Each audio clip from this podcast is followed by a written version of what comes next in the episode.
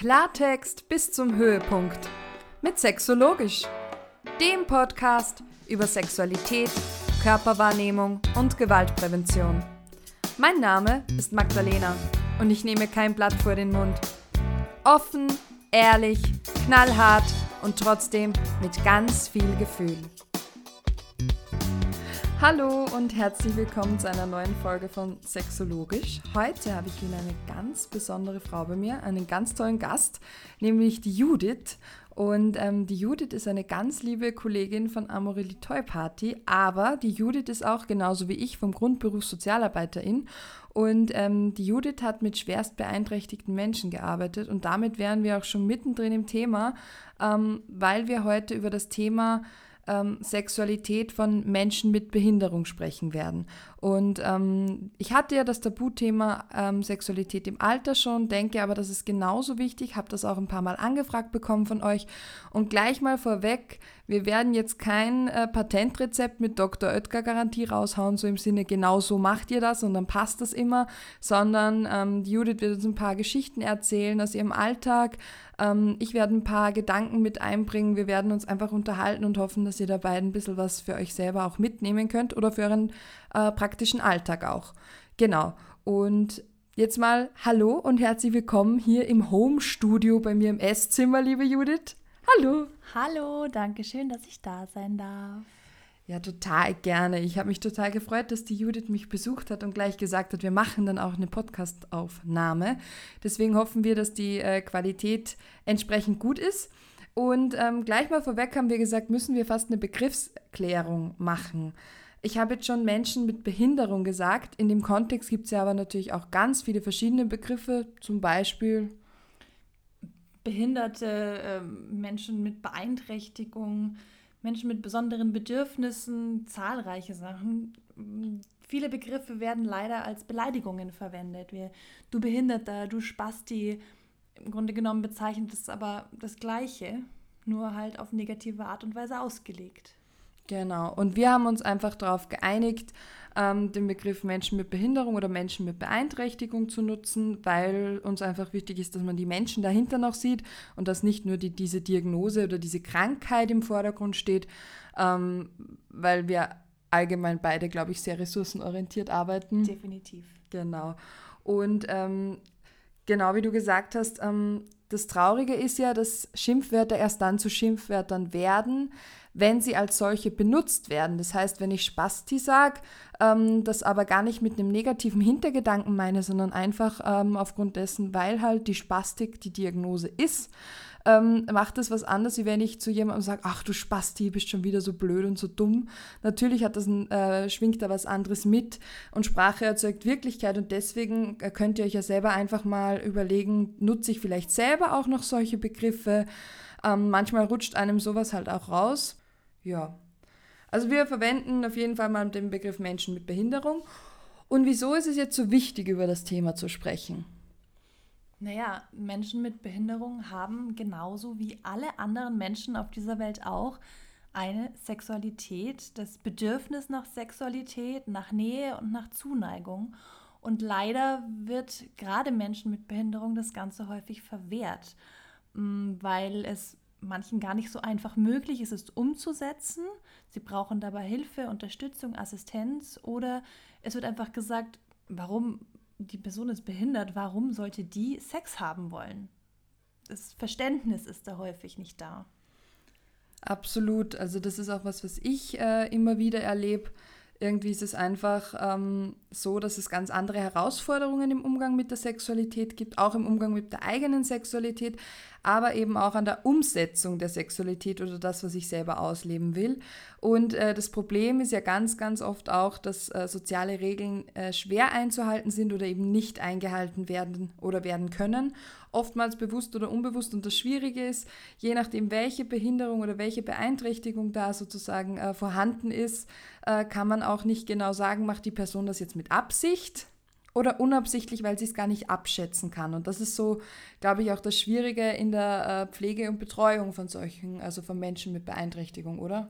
Absolut. Und da möchte ich auch gleich ein paar Beispiele aus meiner Arbeit erzählen. Ich habe jetzt über dreieinhalb Jahre in einer Förderstätte für Menschen mit schwerster körperlicher und geistiger Beeinträchtigung gearbeitet. Also wir hatten knapp 40 äh, Betreu zu Betreuende und von den 40 zu Betreuenden waren auch nur drei Leute, die nicht auf den Rollstuhl angewiesen sind. Das heißt, die hatten natürlich ganz, ganz große ähm, Hilfe, Hilfenbedarf. Und ähm, dadurch, dass sie auch alle eine geistige Beeinträchtigung haben, konnte man bei vielen gar nicht sehen, wie meinen sie was. Man konnte es nicht, man konnte sich einfach nicht sicher sein. Zum Beispiel bei mir in der Gruppe war ein Mann, der war um die 50 oder ist jetzt um die 50 und er hatte mit 25 einen schweren Autounfall und ist dabei geistig und körperlich beeinträchtigt worden. Er sitzt im Rollstuhl. Ähm, er kann sich relativ gut an seine Vergangenheit erinnern, aber das Schwerwiegendste war, beim Unfall wurde auch das Schamzentrum im Gehirn betroffen. Das heißt, er hat kein Schamgefühl er macht einfach, was ihm gefällt. Klingt cool, also definitiv, wenn man das hört, denkt man erstmal, so will ich auch leben, willst du aber nicht. Weil ähm, er greift halt einfach auch den Frauen an die Brust, an den Hintern, weil ihm die Frauen halt gefallen. Und ähm, es ist ganz schwer, ihm diese Regeln aufzuklären, zu sagen, das geht nicht, du kannst nicht jeder Frau an den Hintern greifen. Oder er war ja pflegebedürftig, wenn ich ihm die Inkontinenzeinlage wechseln musste, im Umgangssprache die Windel gewechselt habe, hat er mich auch öfter mal gefragt, ob ich ihm vielleicht einen runterholen kann. Ich habe ihm dann immer ganz klar erklärt, das funktioniert nicht. Das war schwer für ihn zu verstehen. Ich habe ihn aber auch einmal schon gesagt oder mehrfach gesagt, aber einmal hat er dann wirklich zugestimmt. Ich lasse dich aber jetzt gerne hier einfach noch eine Weile sitzen und du kannst dir einen runterholen. Und in, in einer Weile komme ich wieder und dann hat er auch Ja gesagt. Und das soll er dann auch machen. Also das verwehre ich ihm auch nicht. Aber diese Grenzen aufzeigen, ich bin nicht die richtige Person dafür, ist ganz schwierig, weil natürlich kommt einem auch Mitleid auf. Das ist was, das selbst wenn man mit den Leuten so intensiv arbeitet und ja den Umgang kennt, man möchte es ihnen ja geben, aber man möchte, man will es dann irgendwie nicht wirklich machen oder man darf es auch nicht vom Arbeitgeber her. Okay, also das ist total spannend, weil du jetzt schon gesagt hast, dass so die Schwierigkeiten waren und gut funktioniert hat jetzt also, dass du ähm, ihm gesagt hast, du kannst dir es sozusagen selbst besorgen. Mhm. Ja, das war dann sozusagen soweit verständlich, hat er dann auch umsetzen können. Mhm. Ähm, aber natürlich auch das Mitleid. Und beim Mitleid waren wir vorher schon, weil das ist, glaube ich, schon was Essentielles, das Mitleid zu empfinden. Das Problem dabei ist aber, wenn man ähm, Menschen mit Beeinträchtigung oder auch mit Behinderungen dann immer nur ganz speziell behandelt, also nämlich in allen Belangen. In gewissen Dingen muss ich sie speziell behandeln, weil sie andere Unterstützung brauchen, weil sie gewisse Dinge nicht selbst machen können. Aber das Problem ist dann, wenn sich das auf das ganze Leben und auf die ganze Person ausweitet, oder? Total, das darf nicht sein. Und ich habe gesagt, man hat dann auch mal Mitleid, das ist auch ganz normal, aber generell, wenn man mit Menschen mit Behinderung arbeitet, geht man, muss, sollte man auch mit denen umgehen wie mit jedem anderen Menschen auch. Und dann habe ich ihm auch schon oft knallhart ins Gesicht gesagt, was fällt dir eigentlich ein, mir an den Arsch zu greifen? Und das heißt, ich habe genauso reagiert, wenn mir irgendein wildfremder Mann auf der Straße auf den, an den Hintern greifen würde, wenn es mir nicht gefällt. Und ähm, das ist das Wichtige. Ich muss natürlich auch eine Art und Weise finden, wie ich damit umgehen kann, ohne den, der Person das Gefühl zu geben, du bist anders als ich. Aber das ist, das, da denkt man dann gar nicht mehr drüber nach. Das passiert einfach. Und die Leute wissen das auch sehr zu schätzen. Das habe ich in meiner Zeit dort gemerkt, dass ich sie halt behandelt habe, wie jeden anderen Menschen auch. Wie ich immer gesagt habe, wie professionelle Freunde. Natürlich war ich ihre Betreuerin, aber wir hatten eine sehr freundschaftliche Verbindung.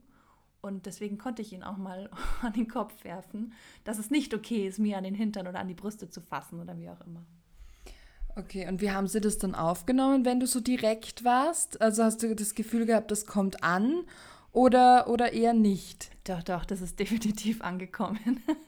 die waren auch nicht schockiert oder sowas. Die haben das einfach angenommen. Wahrscheinlich besser angenommen, als hätte ich ihnen jetzt groß und breit erklärt, warum ist das nicht in Ordnung und das geht nicht und ich dann bin deine Betreuerin. Und wenn man immer sagt, das geht nicht, ich bin deine Betreuerin, dann kommt aber vielleicht also in meinen Gedanken immer noch die Hoffnung aus, naja, wenn sie dann aufhört hier zu arbeiten, dann, hm. Also keine falschen Hoffnungen genau. wecken. Okay. Na, absolut. Also ich denke halt, ähm, das ist ja dann wieder irgendwie so ein Vermitteln von sozialen Regeln, weil es einfach äh, in unserer Gesellschaft nicht in Ordnung ist, einfach jemand Fremden oder auch jemand Bekannten ohne dessen Zustimmung äh, oder das Einverständnis äh, an den Körper zu fassen. Ich meine, gew gewisse Körperstellen sind noch eher akzeptiert, wie zum Beispiel die Hand oder so, ähm, also Händeschütteln und so, aber gerade im Intimbereich oder am Po, an den Brüsten und so weiter, das sind halt Körperstellen, wo man normalerweise jemanden nicht angreift, ähm, außer die Person möchte das oder man möchte das gemeinsam erleben. Ähm, das Problem, finde ich, ist ganz oft ja, oder eigentlich ein, ein Ansatz, den ich ganz wichtig fände, wäre, sich sowohl die Seite des Individuums anzuschauen, also was braucht die individuelle Person, was wünscht sich die, wie kann man die unterstützen, aber auch gleichzeitig, ähm, wie sieht es in der Gesellschaft aus, was braucht die Gesellschaft oder in dem Fall dann, was brauchen die Betreuerinnen oder auch die Angehörigen, ähm, was wünschen die sich und wo spießt es sich dann? Und dazu, äh, also das wäre so meine Herangehensweise zu schauen, gibt es Kompromisse, kann ich für manche Dinge Kompromisse eingehen? Oder gibt es, und das, das glaube ich ist auch so, bei manchen Dingen gibt es einfach keine Kompromisse, da muss man halt ganz klar sein. Absolut richtig. Und genau das ist das Allerschwierigste. Ähm, du möchtest Kompromisse finden, du möchtest, dass, du möchtest es quasi der Person recht machen, aber du musst es halt auch so machen, dass es okay ist umzusetzen, dass es gesellschaftlich okay ist und dass es auch mit dem Arbeitgeber zum Beispiel okay ist. Mm, das ist auch wieder so ein Mitleidsthema, was dann aufkommt. Aber ähm, weil du ja vorhin auch nochmal gemeint hast, von wegen ähm, soziale Regeln aufzeigen und dass man fast anderen in manche Bereiche nicht hin, das Problem bei den Menschen, mit denen ich gearbeitet habe, war auch, man, oder immer, man kann ja den Leuten nicht in den Kopf schauen, aber gerade bei Behinderten, die das vielleicht nicht ausdrücken können, mm, was, was sie fühlen, was sie denken, wieso sie was tun, ist es schwierig. Ich hatte auch einen in meiner Gruppe, der war noch jünger, der war erst Anfang 20 und der hat ähm, ja, sehr verformt, deformierte Arme und konnte auch nur einen bewegen und wenn ich halt neben ihm gestanden bin, dann war meine Brust immer auf der Höhe, wo er seinen Arm gerade hingreifen konnte. Aber ich hatte oft T-Shirts an, wo ein Aufdruck drauf war, ein bunter Aufdruck. Und er hat dann, er stand dann oft neben mir, hat mir auf die Brüste geschaut und hat auch danach gegriffen. Da war aber der Aufdruck drauf und mir war halt nie klar, macht er das jetzt, weil da ein Panda-Bär drauf ist oder greift er dahin, weil da meine Brüste sind? Der hat dann auch oft drauf gezeigt und ich habe ihn dann gefragt, äh, weil, weil da ist ein Aufdruck drauf, zeigst du deswegen? Da meinte er immer ja, ja, aber man weiß es natürlich nicht. Mm, genauso wie ein anderer aus meiner Gruppe, wenn der mich umarmt hat, war sein Kopf genau auf Brusthöhe bei mir. Und natürlich wollte ihn ja nicht nicht umarmen. Ich mag ja das auch, dass ich den Leuten freundschaftliche Nähe gebe. Das merkt man ganz, ganz, ganz stark bei Menschen mit Behinderung, dass sie ein Bedürfnis nach Nähe haben. Und insofern mir das möglich war, habe ich das denen natürlich auch gegeben. Ich mochte die, ich habe sie unglaublich lieb gewonnen in der Zeit. Und ähm, da war ich am Anfang ganz verunsichert. Okay, mein Kopf, sein, sein Kopf drückt gerade an meine Brüste. Ist das so in Ordnung oder ist das komisch für ihn? Aber ich muss sagen, bei ihm hatte ich nie den Eindruck, dass das ähm, sexuell orientiert, nicht orientiert, motiviert war, sexuell motiviert war. Das war einfach nur der hat mich einfach umarmt. Und dass der Kopf da war, das war halt so. Und deswegen war das für mich dann auch nicht mehr komisch. Ich glaube, da muss man aber, äh, das hast du ja erzählt, ähm, auch wenn ihr zum Beispiel Praktikantinnen oder FSJler da habt, ähm, dass man mit denen auch kommuniziert, du weißt eh, äh, bei der Person ist das so und so, ähm, ich handhabe das so und so, bei uns im Team wird das so und so gehandhabt oder es wird individuell gehandhabt, dass die Person dann auch selber entscheiden kann, ist es für mich in Ordnung für dich war es das in dem Moment. Wobei ich glaube, ähm, man sowieso situationsabhängig auch entscheidet. Und es kann sein, dass das zehnmal davor voll in Ordnung war und beim elften Mal kommt dann so ein komisches Gefühl dazu. Das weißt du ja halt nie. Ähm, das spürst du dann auch nur. Und das ist auch dieses Schwierige, dieses Zwischenmenschliche, wenn man nur nonverbal kommunizieren kann, nur das, was, was fühle ich gerade, was sehe ich auch ähm, und kann es vielleicht gar nicht in Worte fassen. Ja. Genau, das ist eben das Wichtige. Ich muss Menschen, die neu dazukommen ins Team, mit seien das Praktikanten oder FSJler, erklären und sagen, dass es eben sein kann, dass die Person ihr auch sehr nahe kommt. Also es ging hauptsächlich um, um weibliche äh, Praktikantinnen, weil bei Männern kam das selten vor. Also von Frauen bei uns in der Arbeit waren keine Übergriffe tatsächlich, nicht auffällig zumindest. War nie ein Thema. Wir hatten aber auch mehr Männer insgesamt, das muss man auch sagen. Und ähm, haben wir ihr ausführlich erklärt und gesagt, wenn du das nicht möchtest, dann musst du das nicht machen, das ist kein Problem. Aber die meisten haben gesagt, ich schaue es mir mal an. Und ähm, ich habe ihnen dann auch immer ganz klar gesagt, wenn du das nicht möchtest, dann sag das der Person auch. Und die meisten akzeptieren das auch in dem Moment, dass es immer wieder aufkommen kann, ist klar. Ja, und ähm, es macht auch nochmal immer einen Unterschied, von was für einer Person das Ganze kommt. Kommt es jetzt von jemandem, den ich total lieb habe und ähm, den ich verstehen kann, zu dem ich sehr gute äh, Verbindung habe, oder kommt es vielleicht von einem Betreuten, den ich überhaupt nicht leiden kann? Weil ja, auch mit Menschen mit Behinderung, man muss nicht jeden gern haben. Man kann jemanden auch einfach nicht mögen. Nur weil die Person behindert ist, muss ich nicht nett zu ihr sein. Genau, oder auch umgekehrt. Also man kann ja nicht jeden äh, sympathisch finden. Das ist ja völlig, genau. völlig normal. Genau. Und sich das auch äh, dessen auch bewusst zu sein. Ähm, natürlich unterstützt man jede Person gleichermaßen in der Pflege, aber gerade um diese, äh, dieses Körperliche. Und weil wir ja vorher bei Basiskompetenzen bzw. Einhalten von sozialen Regeln waren, uns ist doch allen bewusst, dass Körperkontakt einfach ähm, ein unglaublicher Gesundheitsboost ist. Also jeder Mensch braucht in irgendeiner Form Berührung und Körperkontakt zu Menschen.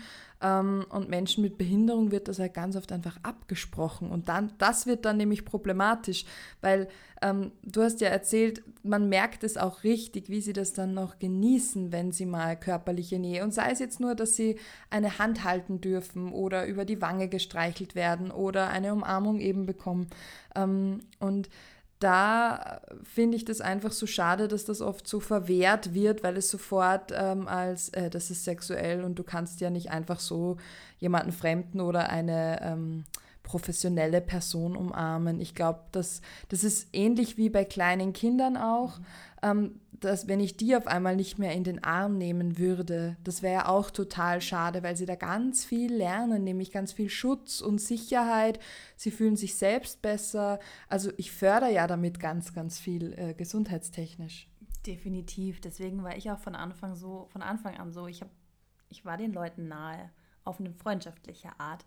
Und ähm, bei Menschen mit Behinderung ist auch wirklich ganz oft zu beachten, die haben häufig einen großen Teil ihres Lebens im Krankenhaus verbracht. Bei mir in der Gruppe war einer, der ist auf die Welt gekommen und war schon sofort schwerstbehindert. Also der wird auch beatmet, der kann nicht selbstständig atmen. Und er hat mir erzählt, er hat die ersten drei Jahre seines Lebens im Krankenhaus verbracht. Und er hat kein sehr, sehr enges ähm, Verhältnis zu, sein, zu, seiner Familie. Die sind alle türkischer Abstammung und ähm, haben sich dann eher auch zurückgezogen. Also er erzählt, seine Eltern wohnen auch in einer anderen Stadt. Er hat immer ganz viel erzählt von seinen Eltern und man hat gemerkt, eine richtige Bindung war da nicht da. Und das kam auch deswegen, weil er halt so lange weg war. Und der war dann auch ganz extrem, wenn ich dann mal, wenn wir in der Gruppe waren und ich habe jemand anderen umarmt oder die Hand nur genommen, kam immer, und was ist mit mir? Kriege ich auch eine Umarmung? Und dann bin ich entweder einfach hin und habe ihm gedrückt oder habe ihm auch manchmal einfach nur einen flapsigen Kommentar hingehauen und bin dann erst später hin. Nur dass er merkt, nur weil ich jemand anderen umarme, muss ich dich nicht auch umarmen. Das ist ja genauso wichtig. Nur weil andere was kriegen, heißt das nicht, dass du das sofort auch erwarten musst. Aber man hat halt bei ihm gerade ganz, ganz stark gespürt, dass das Bedürfnis nach Nähe und Zuneigung da war. Und er hat auch immer erzählt, später, wenn ich dann mal meine Traumfrau geheiratet habe, dann du kommst sowieso zu unserer Hochzeit und wenn wir mal Kinder haben und bei ihm ist gar nicht klar, ob er Kinder zeugen kann. Das kam ja noch dazu. Der hatte noch eine schwere Querschnittslähmung. Ich muss sagen, ich weiß nicht, weil die Pflege wurde von dem Pflegedienst bei ihm übernommen durch die Beatmung. Ich weiß nicht, ob sein Genital funktioniert und schon gar nicht, ob er ähm, Möglichkeiten zur Reproduktion hat. Aber du sagst was ganz Wichtiges, nämlich das Bedürfnis danach, nach Nähe, nach Beziehung, ähm, aber auch nach Kinder. Also Kinderwunsch ist ja auch ganz, ganz häufig bei Menschen mit Beeinträchtigung da. Ähm, es ist eigentlich, wenn man sich es genauer anschaut, da sind wir ja vorhin schon im Vorgespräch draufgekommen, es ist gar nicht so viel anders, als wenn man sich die Sexualität von jetzt unter Anführungszeichen gesunden Menschen ansieht ähm, weil die Bedürfnisse, diese Grundbedürfnisse bleiben dieselben, egal mit welchem Menschen ich arbeite und mit welchem Menschen ich spreche. Und das ist eigentlich, finde ich, auch wieder was ganz, ganz Schönes, so was Basales, was uns dann auch wieder verbindet. Ähm, wie bist du denn damit umgegangen, dass er den Wunsch hatte, aber ihr ja gar nicht gewusst habt, ob das, ob das jetzt geht oder nicht? Also hast du ihm das ausgeredet oder nicht? Oder wie würdest du darauf reagieren? Das war ganz unterschiedlich. Ähm, ich bin einerseits der Meinung, dass man da realistisch bleiben muss. Ähm, habe ihm deswegen auch oft gesagt, dass ich nicht weiß, ob es überhaupt möglich ist, dass er Kinder bekommen muss und dass er sich, dass er, dass er Kinder bekommen kann und dass er sich dem bewusst sein muss, dass das der Fall sein kann, dass er keine Kinder kriegen kann. und dass es aber genauso schwierig für ihn sein kann, eine Person zu finden, die ihn heiraten möchte, die mit seiner Behinderung klarkommt. Weil das ist tatsächlich auch was, das war ganz absurd. Das hatten mehrere äh, Betreute in meiner Einrichtung. Die Vorstellung, ich finde dann eine gesunde Frau und die pflegt mich dann und ja, wo ich mir dann, habe dann vielen oft gesagt, geh mal nicht davon aus. Nicht jede mehr oder weniger gesunde, mehr oder weniger gesunde Person ist auch ähm, dazu in der Lage oder möchte das, dass sie eine, eine Person mit Behinderung ähm, heiratet, mit ihr eine Beziehung führt, weil natürlich wahnsinnig viele Herausforderungen da aufkommen. Auf der anderen Seite habe ich aber auch oft ihm den Traum gelassen, weil ich mir denke, man muss realistisch bleiben, aber ich muss ihm seinen Traum nicht nehmen, weil er war so schwer behindert oder er lebt ja noch, er ist so schwer behindert. Man weiß aber nicht, wie lange er noch hat. Und deswegen habe ich ihm oft gut zugeredet und habe gesagt, ja, und dann streng dich aber auch an, hol die Telefonnummer von deiner Traumfrau, die saß in irgendeinem Supermarkt an der Kasse, hat er mir immer erzählt. und dann sorgt dafür, und dann führ sie schön aus und dann habe ich mit ihm geredet, wie er mit Frauen reden kann am besten und das habe ich auch gemacht. Trotzdem ist es wichtig, den Leuten auch, ähm, die Leute teilweise in die Realität zurückzuholen. Es ist ganz schwierig, da die Waage zu finden. Ich denke, es sind beide Wege richtig, aber ähm, man darf einfach Träume nicht ganz kaputt machen. Weil irgendwie, wer weiß, vielleicht ist es doch möglich. Man kann ja niemanden, man weiß ja nicht, wie es weitergeht. Genau, man kann ja nie wissen, was so im Leben genau. passiert, absolut. Ähm, du hast auch noch was ganz Wichtiges gesagt, nämlich dann die Pflege durch Angehörige oder Pflege von Angehörigen. Und das Problem ist ja ganz oft, wenn Menschen schon in einer Beziehung sind und dann zum Beispiel durch einen Unfall ähm, äh, beeinträchtigt werden, je nachdem, wie stark die Beeinträchtigung ist, ähm, ist ganz oft das Problem, dass die Partnerschaft, aber auch die Sexualität nicht mehr auf Augenhöhe stattfinden kann, auch wenn man sich das ganz lange nicht eingestehen möchte. Ähm, und deswegen hast du ja auch erzählt, möchten ganz viele gar nicht von ihren Angehörigen gepflegt werden, weil es auch was ganz Intimes ist. Absolut, es ist was super Intimes, wenn ich eine Person, selbst eine Person, mit der ich vorher Sex habe, der ich körperlich sehr nahe bin, plötzlich pflegen muss, weil das merkt man ja auch bei Menschen ohne Behinderung, die einfach alt werden. Die möchten nicht von ihren Angehörigen gepflegt werden, weil sie da eine gewisse Selbstständigkeit aufgeben. Und somit ist die, gerade die Pflege von Menschen mit Behinderung nach einem Unfall schwierig, kann ich mir vorstellen, für Angehörige, aber für andere ist es vielleicht auch in Ordnung. Nur dann eben die Trennung noch zu finden. Ich pflege meinen Partner, meine Partnerin einerseits, aber ich lebe auch die Sexualität weiter aus. Natürlich muss man da auch noch mal ganz stark unterscheiden, wie, ähm, wie stark ist die Behinderung meines Partners, meiner Partnerin. Es gibt ja auch ganz leichte Behinderungen, wie wenn jemand nur nicht laufen kann und im Rollstuhl sitzt. Die braucht nicht viel Hilfe im Alltag vielleicht die Person. Da ist es dann noch einfacher für den Partner oder die Partnerin, den Alltag mit der Person weiterzuführen und auch ein normales Sexualleben auszuleben. Aber bei starker Behinderung ist es schon eine ganz andere Herausforderung.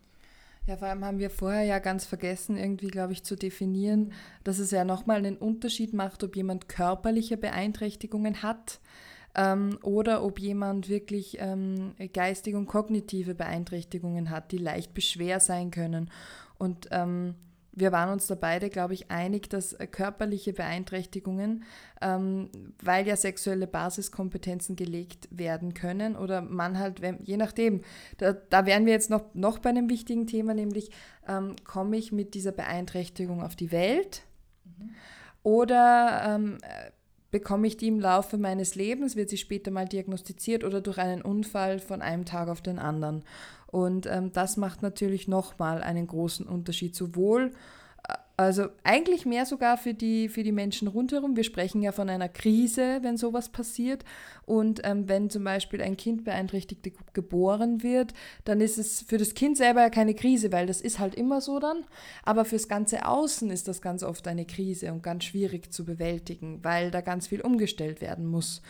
Ähm, und Anders ist es natürlich bei einem Unfall, da sind wir alle in der Krise. Also da ist sowohl die Person, die dann plötzlich auf einmal Fähigkeiten verliert auch, ähm, von einem auf den anderen Tag ihr Leben nicht mehr so gestalten kann, wie es davor war, aber auch das Umfeld in der Krise. Und das Problem bei Krisen ist, wenn diese nicht bewältigt werden, ähm, dann kommt es zu einer Symbiose und eine Symbiose verhindert immer Autonomie.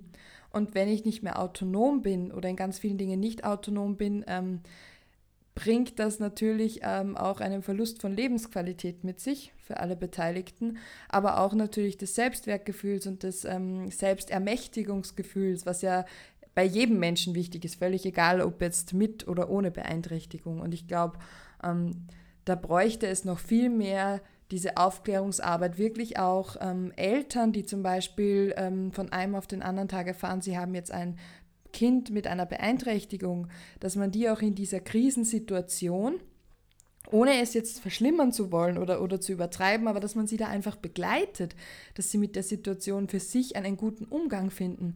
Weil ich glaube, wenn das mehr forciert wäre und was ich weiß, gibt es sowas nicht oder vielleicht nur sehr wenig. Es ist mir zumindest nicht bekannt, dass es tatsächlich ähm, für äh, Personen, die Eltern werden von einem Kind mit Beeinträchtigung, einen Krisendienst gibt, der sie da begleitet. Und ich glaube, das wäre total sinnvoll, sowas zu haben. Aber da würden mich natürlich dann auch eure Meinung interessieren oder auch deine, Judith. Ähm, wie siehst du das? Boah, das wäre wahnsinnig wichtig, ähm, weil für Eltern, Eltern gehen ja immer, oder natürlich ganz normal hoffen Eltern darauf, ein gesundes Kind zu bekommen. Leider ist es da schon, habe ich letztens irgendwo gehört, ähm, egal welches Geschlecht, Hauptsache gesund. Und das wurde dann schon angekreidet, weil heißt es, wenn du kein gesundes Kind bekommst, dann äh, liebst du das nicht.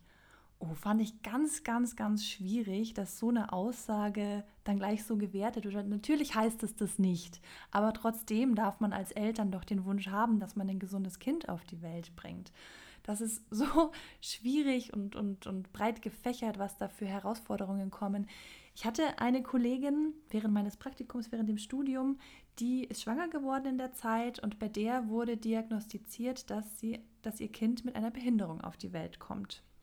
Ähm, wie sie damals rausgefunden hatten, also bei der ersten Untersuchung, war das Kind dann, sollte das Kind schwerst behindert auf die Welt kommen, kaum was alleine können und ähm, wahrscheinlich gar nicht so eine hohe Lebenserwartung haben. Die Kollegin von mir hat sich dann aber trotzdem entschieden, das Kind zu bekommen. Das wollte ich eben gerade fragen. Also das ist ja mal genau. eine Wucherantwort, ja. wenn du einfach nur schwanger bist und dann die Info kriegst, mhm. nämlich schon ziemlich früh in der Schwangerschaft. Richtig. Und trotzdem ist es aber so, soweit ich weiß, da habe ich jetzt keine genauen Zahlen. Du kannst, wenn rauskommt, dass dein Kind eine Behinderung haben wird, noch relativ lange eine Abtreibung durchführen lassen. Ähm, zurück zu der Geschichte. Die Kollegin hat sich trotzdem, also nach langer Überlegungszeit, das weiß ich, dafür entschieden, das Kind zu bekommen. Und ich freue mich nach wie vor für sie, dass sie das Kind bekommen hat, denn das Kind hat in Anführungszeichen nur Trisomie 21, also Down-Syndrom. Und ich habe den kennengelernt, ich durfte bei der Taufe dabei sein. Und es ist so ein süßes Kind geworden und glücklich und freudig und die Mutter liebt den Kleinen und die große Schwester liebt ihn auch. Ich habe sie vor einer Weile noch mal getroffen, da war der auch dabei und jetzt war der natürlich schon viel größer und es ist so ein, ein, ein Sonnenschein und das ist einfach so gut und das, da merkt man halt auch, man darf sich nicht immer auf die, auf die ähm, Voraussagen der Ärzte verlassen. Das kann auch ganz anders kommen. Natürlich ist es total krass, wenn man sich entscheidet, ich bekomme das Kind und es kann sein, dass es bald stirbt das, da könnte man jetzt nochmal einen riesen Fass aufmachen, wenn du als Mutter erfährst, dass dein Kind behindert wird. Das ist ein psychosozialer Dienst, das war die Frage vorhin, der sich um diese Eltern kümmert, wäre absolut angebracht, sowohl eben noch während der Schwangerschaft als auch in der ersten Zeit nach der Schwangerschaft. Es gibt Krisendienste, es gibt äh, soziale Begleitung, aber speziell für den Fall, ob es das gibt, habe ich auch noch nicht gehört.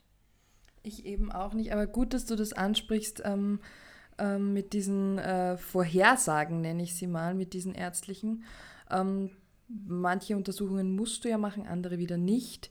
Bei uns in Österreich ist es sogar so, dass du bei, äh, bei, der, bei der Vorhersage, wenn das Kind behindert ist, also vor allem starke Beeinträchtigung, ähm, dass du abtreiben darfst bis zum Schluss in Wahrheit. Äh, ansonsten ist Abtreibung ja in Österreich verboten, aber gesetzlich straffrei gestellt die ersten drei Monate. Mhm. Ähm, total interessant, weil immer alle glauben, nee, das ist nicht verboten. Ähm, doch, eigentlich ist es unter, also ist es verboten, aber nur die ersten drei Monate der Schwangerschaft kannst du straffrei eine Abtreibung machen. Ähm, ist ja auch krass, oder? Ja. Vor allem ganz viele kommen ja erst viel später drauf, dass sie überhaupt schwanger sind und dann musst du nachrechnen, in welcher Woche bin ich denn und so schnell einen Abtreibungstermin bekommen und so. Ähm, und bei Beeinträchtigung immer, wobei ich weiß, dass manche Kliniken, wenn die Beeinträchtigung, so wie du vorher gesagt hast, nur unter Anführungszeichen natürlich Trisomie 21 ist, ähm, viele Krankenhäuser mittlerweile auch sagen, nee, ähm, weil da weiß man, mit dem kann man gut leben, also das ist gut machbar. Ähm, und ähm, ja, das ist natürlich eine total schwierige Frage. Also auch die, die, die Aussage, ich wünsche mir ein gesundes Kind, weil natürlich kann ich dann sagen, wer bin ich denn ähm, zu sagen, dass das Leben lebenswerter ist als ein anderes. Also das muss ja jede Person für sich individuell leben. Und ähm, es gibt schwer beeinträchtigte Menschen, die sich vermutlich zufriedener und glücklicher in ihrem Leben schätzen als unter Anführungszeichen gesunde Menschen. Also das hat ja wieder was mit der Haltung zu tun auch. Aber, aber trotzdem finde ich, man darf den Wunsch aussprechen, ich wünsche mir ein gesundes Kind, weil tief in sich drin weiß die Mutter, sie wird das Kind trotzdem lieben. Auch egal, wie es auf die Welt kommt, ob rot, blau, grün, schwarz, lila, völlig egal. Es ist ihr Kind, es ist in sie heran, in ihr, herangewachsen und sie wird das Kind lieben ähm, im Normalfall.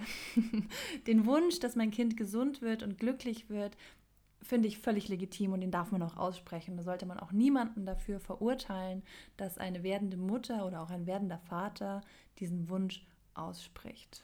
Na, absolut. Also verurteilen sowieso niemanden, das muss eh jeder für sich selber wissen. Aber ich verstehe auch die, den, den anderen Blickwinkel dann. Ja.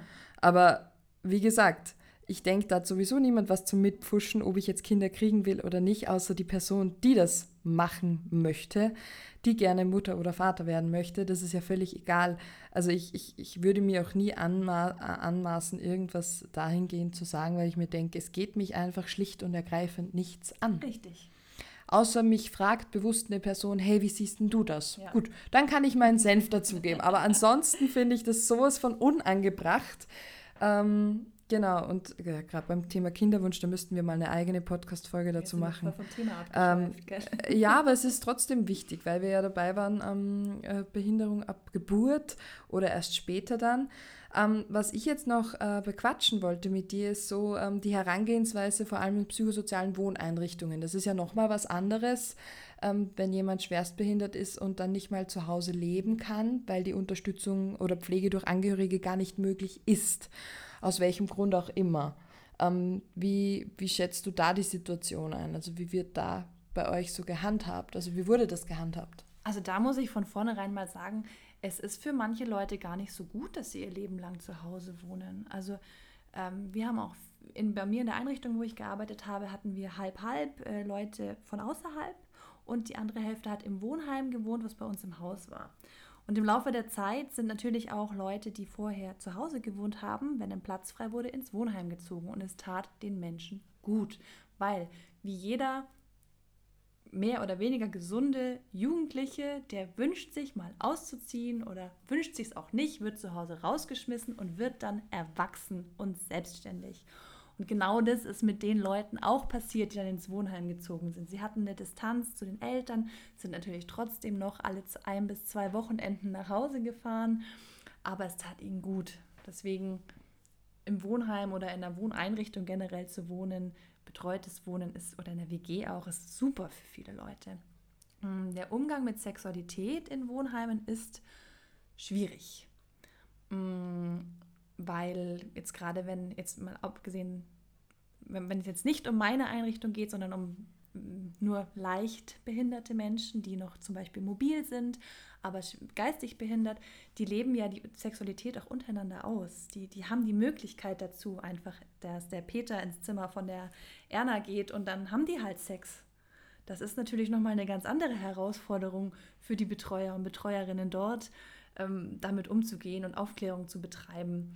Mm, bei mir im Wohnheim war es so, dass wir zum Beispiel für einen Teilnehmer gerne oder für Bewohner gerne eine Sexualbegleiterin geholt hätten, weil der sehr offen auch damit umgegangen ist, dass er sich Sex wünscht oder halt sehr, sehr nahe kam den Frauen auch. Aber das war vom Wohnheimleiter nicht gewünscht oder von den, von den äh, Angehörigen. Das ist mir nicht so ganz klar, das habe ich nie ganz durchschaut. Auf jeden Fall hat er das leider nicht bekommen. Wahrscheinlich beide. Vielleicht waren es aber auch andere Möglichkeiten, andere, andere Begründungen. Ich habe keine Ahnung. Ähm, du hast gerade gesagt Sexualbegleitung, aber Sexualbegleitung, also ich weiß, bei uns in Österreich ist das ja ähm, voll selten geworden. Da gab es mal einen Ausbildungslehrgang, da gab es dann, glaube ich, sogar 15 Personen, die das gemacht haben.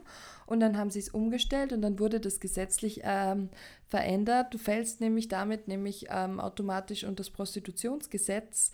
Ähm, und dann haben ganz viele aufgehört, ihrer Arbeit nachzugehen. Ähm, Sexualbegleitung, äh, ganz klar, die haben aber auch gesagt, sie haben nur ganz selten oder gar, teilweise gar nicht Geschlechtsverkehr ähm, und auch keine Zungenküsse, sondern ähm, da ging es ganz viel um körperliche Nähe geben ähm, oder vielleicht die Hilfe, um selbst zu masturbieren oder so. Ähm, und das, das Traurige ist, dass eben viele ihren Job niedergelegt haben, weil sie gesagt haben, das Stigma ist einfach zu groß, ähm, wenn ich ähm, als Sexualbegleiterin äh, gleichgesetzt bin wie eine Sexarbeiterin. Wobei ich natürlich äh, ganz wichtig finde zu sagen, selbst wenn ich Sexarbeiterin bin, finde ich auch da das Stigma krass. Aber ähm, es ist traurig, wenn das alles so ähm, zusammengezogen wird und durch das Stigma dann diese Hilfe oder auch, was ja wirklich Menschen gut tun würde in ihrer Gesundheit, das dann einfach verwehrt bleibt. Einfach nur, weil die Gesellschaft äh, zu, zu engstirnig und zu konservativ ist, ähm, das auch auf einer professionellen Ebene zu sehen. Absolut. Also in Deutschland, weiß ich, gibt es auch äh, Sexualbegleiterinnen und auch Sexualbegleiter natürlich, beide also männlich wie weiblich. Und ähm, mehr als in Österreich, wie ich herausgefunden habe, auch in Deutschland allerdings fallen sie unter das äh, Prostitutionsgesetz, so heißt es, ja, und müssen sich regelmäßig testen lassen und so weiter und so fort. Allerdings gibt es das noch und es wird auch von einigen Menschen mit Behinderung in Anspruch genommen. Es kostet allerdings einen Haufen Geld. Und das muss man sich halt auch erstmal leisten können. Mm, ich hätte das gerne einem, dem einen oder anderen Betreuten bei mir empfohlen, aber viele konnten es sich schlichtweg nicht leisten. Was auch noch ein interessanter Aspekt ist, weil du ja meintest, das ist oft gar nicht Sex, der durchgeführt wird mit den Menschen mit Behinderung. Ich habe mal gehört oder in der Dokumentation gesehen, dass dann die Sexualbegleiterin zu einem Pärchen gegangen ist, die beide körperbeeinträchtigt waren und die beide dabei unterstützt hat, Sex zu haben. Also miteinander. miteinander, genau. Also die war, die hat keine sexuelle Handlung an weder ihm noch an ihr ausgeführt. Es waren ein Mann und eine Frau, sondern die hat die beiden unterstützt. Die hat ihre Hände geführt zum Geschlechtsteil vom anderen. Die hat die ist dann nicht so ins Detail gegangen, aber sie hat die vielleicht auch platziert, dass sie, dass der Penis in die Vagina eindringen kann und sowas. Also die war einfach dabei, die hat die begleitet, die hat die unterstützt, die Sexualität auszuleben. Und genau das ist das ja, was eine Sexualbegleiterin macht. Sie ist für Pärchen mit Behinderung da, sie ist auch für einzelne äh, Menschen mit Behinderung da, die vielleicht keinen Sex haben wollen, die einfach nur berührt werden, einfach nur in den Arm genommen werden möchten, die gestreichelt werden wollen, die vielleicht einfach nur mal ganz offen und ehrlich über das Thema Sexualität reden möchten, weil auch das wird vielen leider verwehrt. Ja, und das andere, was es ja auch äh, gibt, je nachdem, äh, ob es möglich ist oder nicht, das hängt dann wieder vom Grad der Beeinträchtigung ab. Ähm, Früher hat es sogar Besuche in sowohl Altersheimen als auch ähm, Wohnheimen für Beeinträchtigte gegeben, dass halt Prostituierte gekommen sind und die sie halt dann äh, zahlen durften. Ähm, darf man, glaube ich, mittlerweile nicht, beziehungsweise haben die Angehörigen natürlich einen Riesenaufstand gemacht und ich glaube, einmal stand sogar ein, ein, Wohnheim deswegen in der Zeitung und war total verpönt, wo ich dachte, hey, total fortschrittlich, ähm, viel besser so, als die Menschen werden untereinander übergriffig wo sie das vielleicht gar nicht möchten. Und ähm, was ich auch interessant finde, in anderen Ländern wird das sehr wohl teilweise von der Krankenkasse bezahlt. Also ich finde es total schade, dass das bei uns sozusagen nicht geht und sogar so stark stigmatisiert wird, dass es fast niemanden gibt, der das macht. Und dann musst du auch noch die Kohle haben oder deine Angehörigen müssen das Geld haben, das zu machen. Und ähm, ja, das ist, finde ich... Eigentlich eine Verwehrung von dem Grundbedürfnis von den Menschen. Genau, absolut. Also wir reden immer über Gesundheit, aber wir können nicht von Gesundheit sprechen, wenn wir sexuelle Gesundheit ausschließen. Ähm, genau. Ich glaube auch einfach, äh, gerade wenn wir von Wohngruppen sprechen, ist es voll wichtig, ähm, zunächst mal das Individuum anzuschauen, da ein Kompetenzprofil zu erstellen. Was kann die Person schon?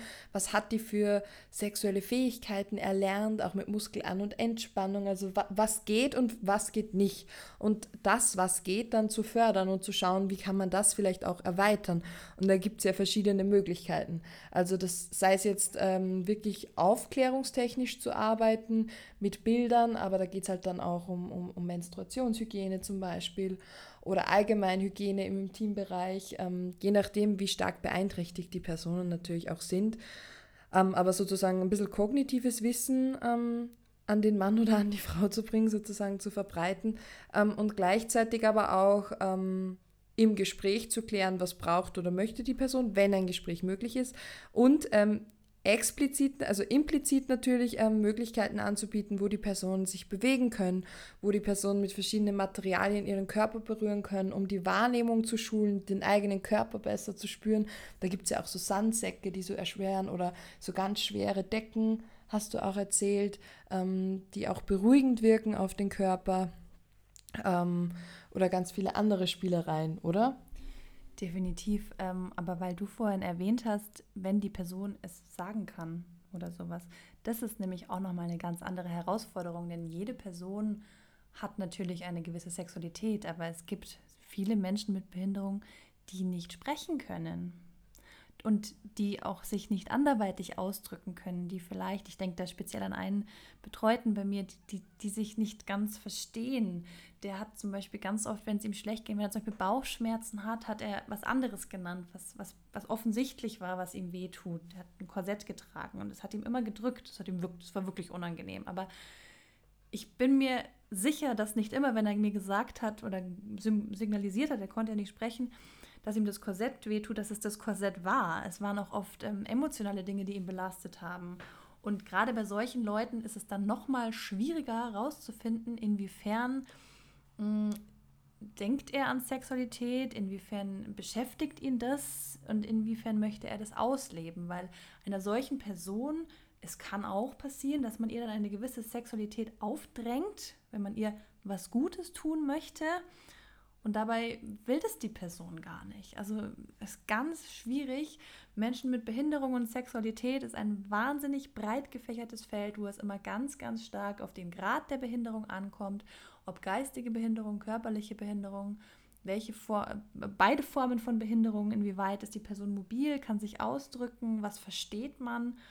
Das ist ähm, ja wahnsinnig komplex. Ja, absolut. Und auch auf die Situation kommt es an. Ähm, und deswegen ist das hier sozusagen eigentlich ja nur ein Tropfen auf den heißen Stein oder sowas wie ein Blitzlicht mit Ideen oder, oder Herangehensweisen oder Erzählungen, wahren Begebenheiten. Was ich vorhin noch dazu sagen wollte, auch ist ja, ähm, wenn man sich die, das, das individuelle Kompetenzprofil anguckt, ähm, dann muss man natürlich auch schauen, wie stehen die Angehörigen zu dem Thema. Das ist ja auch, das ist ja oft fast das größere Problem, dass die Angehörigen so ein großes Problem mit der Sexualität ähm, ähm, von beeinträchtigten Menschen haben oder ihrer Kinder haben. Das ist ja sowieso was, was Eltern ähm, irgendwie ganz schwer anerkennen können, dass auch Kinder, die eigenen Kinder sexuelle Wesen sind, in welcher Form auch immer. Und was auch beachtet werden muss, und das hast du ja auch schon ein bisschen anklingen lassen, ist so die Dynamik ähm, zwischen Macht und Statusspielchen, weil viele natürlich bewusst auch ähm, sich sexuell inszenieren, so im Sinne von, ich laufe jetzt mit meinem erigierten Penis in der Wohneinrichtung rum und ärgere damit jemanden, weil ich weiß, zum einen, das Thema ähm, Sexualität ist ein ganz spannendes oder mein nackter Körper, das weiß ich, das ist schon mal ein Regelverstoß und dann aber auch noch äh, Kontakt zu Leuten zu suchen, wo ich dann merke, ähm, mit dem kann ich jemanden ärgern, das kann auch eine Inszenierung sein, logischerweise. Also da muss man, glaube ich, auch immer schauen. Und ich glaube, wichtig ist da, dass sich jede Institution und auch jeder Betreuer oder jede Betreuerin für sich auch klarstellt, ähm, was wollen wir als Institution und welche sozialen Regeln wollen wir einfordern oder welche sind uns ganz wichtig. Also welche sind so Basis für uns und wo sind wir vielleicht auch ähm, flexibel. Ähm, aber die Frage ist halt, haben alle Einrichtungen so ein Konzept. Und das wäre ja total schön. Das wäre in allen Einrichtungen, egal ob jetzt mit Beeinträchtigten, mit alten Menschen, mit Jugendlichen, wäre es gut, wenn man sich vorher überlegt, wie stehe ich denn zu dem Thema Sexualität. Ähm, da, da das viele halt nicht haben, herrscht dann meistens Verwirrung, wenn es denn mal dann auch oft zu übergriffigen Handlungen kommt. Das ist ganz interessant, dass du jetzt am Ende die Frage gestellt hast, weil das ist das, was ich mir aufgeploppt ist, während du es erzählt hast, so ja, also ich habe in der Förderstätte gearbeitet und ich kenne es jetzt nur von der Förderstätte, aber es ging niemals bei uns um das Thema Sexualität. Wie gehe ich mit der Sexualität der einzelnen Personen um? Natürlich gab es verschiedene ähm, Betreute, wo das mal aufkam, aber es wurde dann schnell abgetan und so.